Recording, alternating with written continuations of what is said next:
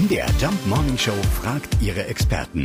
Fakt oder Fake? Ja, äh, sorgt ein harmloses Mohnbrötchen zum Frühstück tatsächlich für einen positiven Drogentest? MDR-Fernseharzt Dr. Carsten Lekutat. In der Tat können Drogenteste positiv anschlagen auf Morphine nach dem Genuss von Mohn. Das liegt auch ein bisschen daran, dass die Drogenteste heute extrem sensibel geworden sind, dass der geringe Anteil der Droge in dem Mohnbrötchen tatsächlich im Urin nachgewiesen werden kann. Also ja, so ein ganz sensibler Test kann auch beim Mohnbrötchen schon ansprechen. Ja, äh, dann bin ich meinen Führerschein los, oder wie? Auf jeden Fall guckt man danach noch nach, wie hoch ist denn eigentlich die Menge, ähm, die Drogen da im Urin nachgewiesen worden sind. Und das ist beim Mohn doch sehr, sehr gering.